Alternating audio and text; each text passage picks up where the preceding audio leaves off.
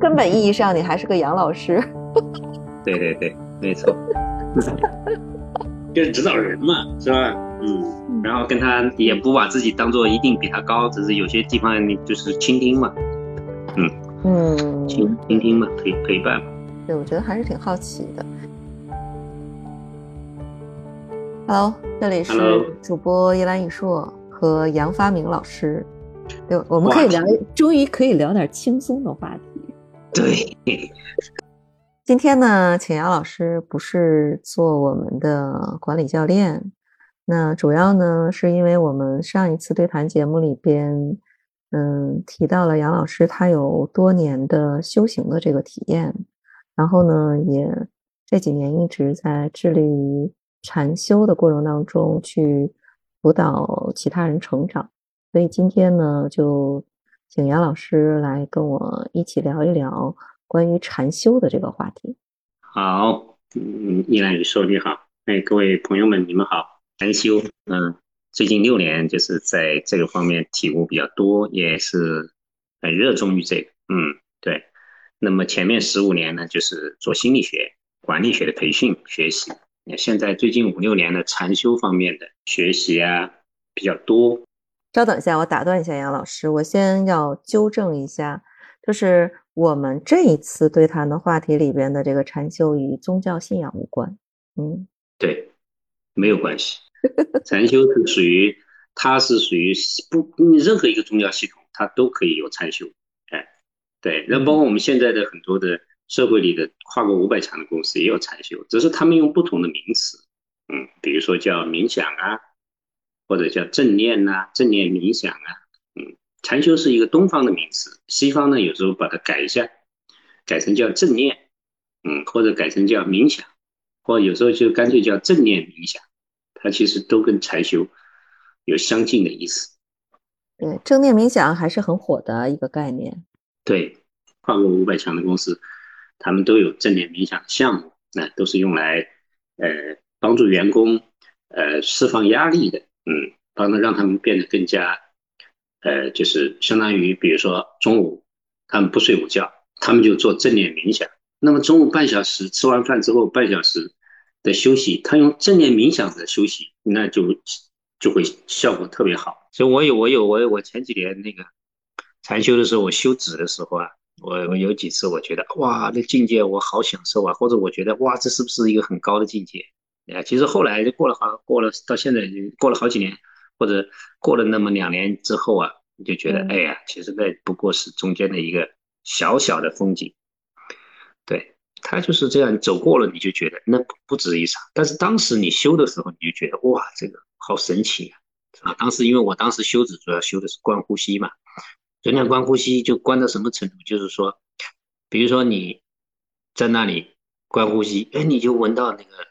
檀香味儿啊，很浓，嗯，对吧？就是檀香味突然出来，已经静到某一个程度了，你才会有这样的啊。对，或者有时候闻到那种花香，嗯，就当时就觉得哇，我当时就觉得这个是不是很神奇啊？我所以你当时就会觉得特别喜欢干这种事儿啊，在 观呼吸就观的特别认真，而且很享受，而且然后不知不觉你就偏了，你 追求到某一个东西，你就就陷进去了。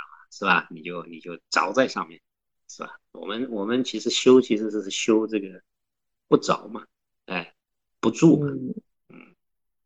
所以真的是修行这个事情，嗯，我觉得那个时间的维度可能就是应该以十年十年的去计算的。哎，我们修修这个禅修，它分为两种修，一个叫止，一个叫观。通常是先要修止。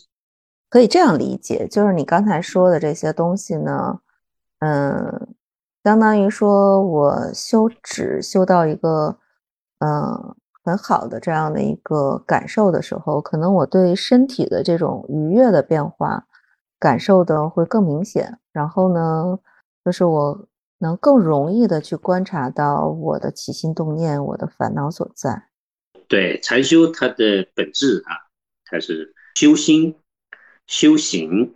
啊，所以他修的是什么呢？就修我们的心，修我们的行为，修我们的语言，啊，修这三个方面。那这个跟我们儒家《论语》里边讲每日三省吾身又有什么关系呢？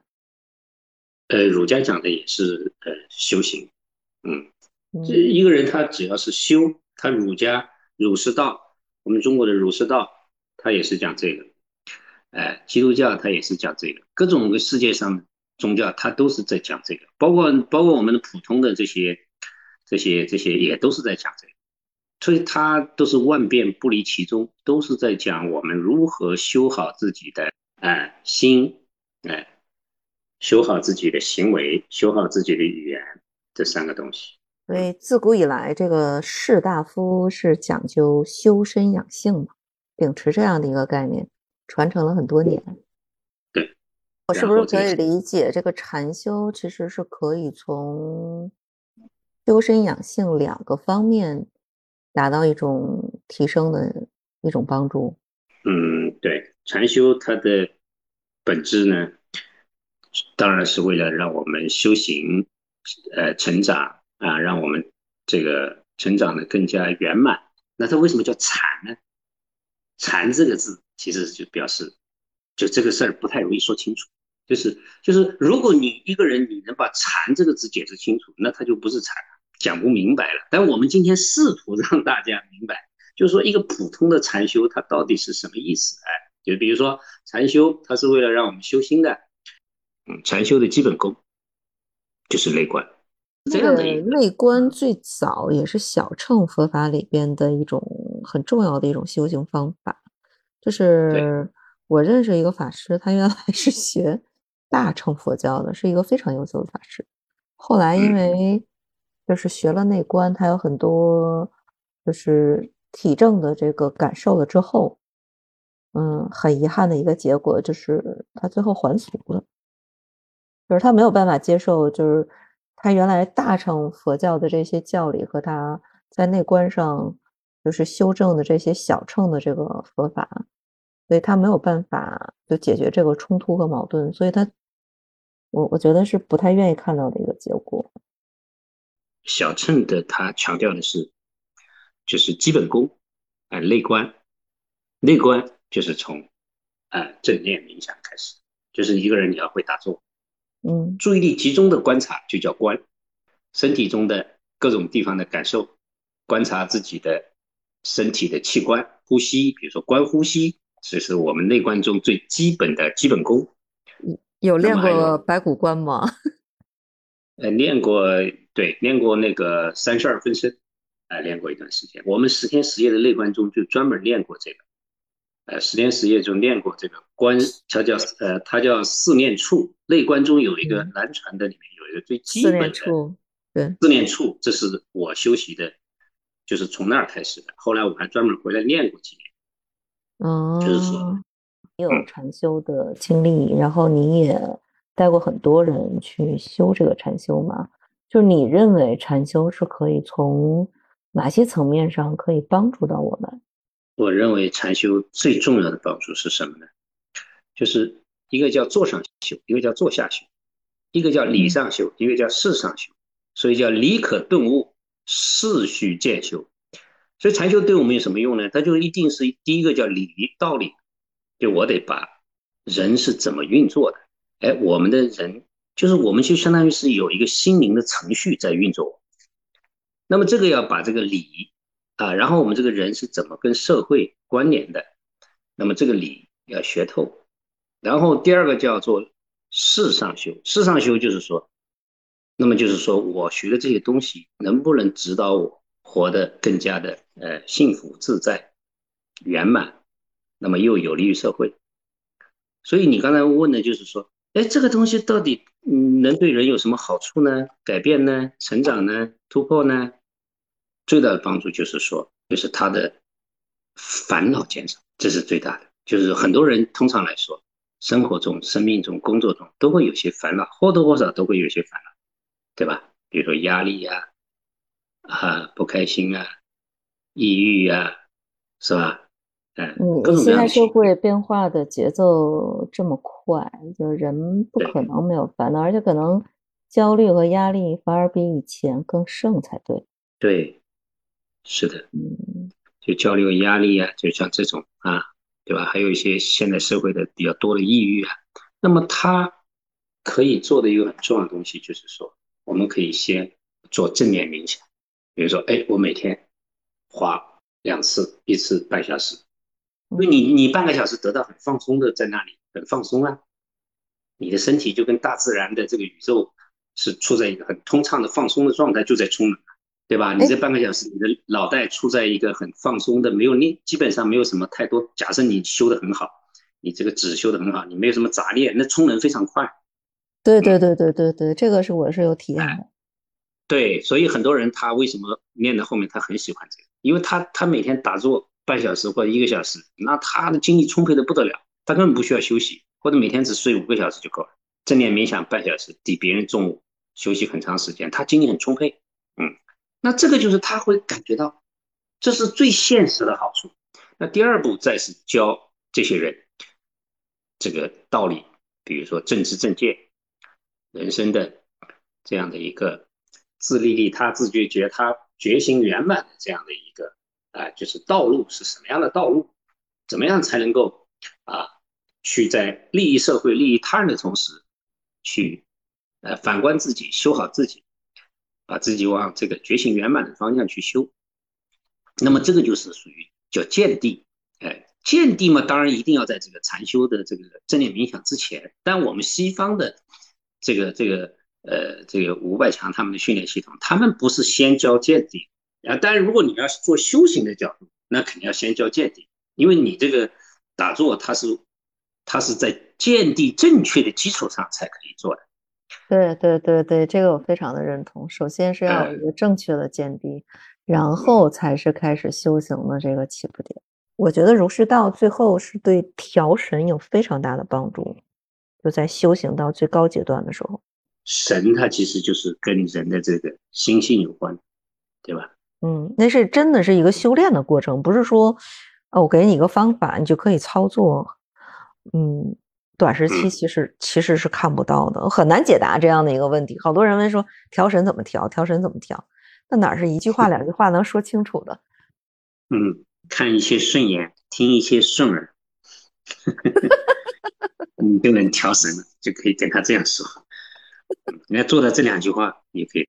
你这些年也帮助了好多人嘛，就是做这种一对一的禅修的辅导嘛，就是你。你有没有就是体验比较深刻的学员的这种，嗯，前后之间的这种改变？最常见的几种吧类型，第一种呢就是他有抑郁，哎，轻度的，哎，这样的话就可以让他走出来，而可以保证这个抑郁不再慢慢的去减少，甚至到最后，对吧？抑郁的情绪越来越少，越来越淡，就没有什么抑郁了。哎，抑郁的管理它的本质是要。去破掉这个自责啊、失望，就跟内心去和解，对吧？对对对。像这种初级的抑郁，大概禅修要花多久能帮他做一个嗯差不多的改变？一般就是呃，比如说一个一个呃三到六个月，哎，三个月就基本上轻度的，一般就是。呃，一两个月，当然他要一两个月他就能改变了，哎，但后面他要保证他不复发啊，未来也不复发，那他就要坚持。第二种指导就是说帮人，就是突破这种焦虑，哎，比如说，哎，有些人管理者或者也好，或者是个人也好啊，他的焦虑比较多，那么这个就是怎么转化焦虑，哎，一些间歇性的恐慌。我自己的感觉啊，比如说，你看你一对一的这种辅导，或者心理咨询师也好，或者是这种禅修的教练也好，实际上他对个体的这个帮助是最大的啊。比如说，我们嗯很多的这个事情为什么要需要一个老师？就是你比如说你西方的教育，或者我们现在大学教育是可以批量生产一批一批人的。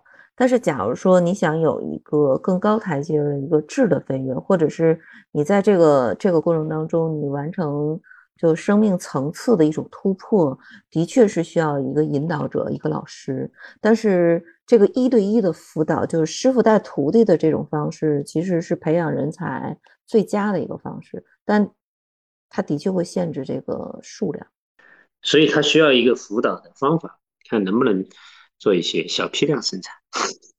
第二个，的确它是一个实践的行业，它就跟医生一样，心理辅导师他也是一个一对一的实践，哎，还是还是需要实验，需要一些师傅督导做指导，就是说他要想。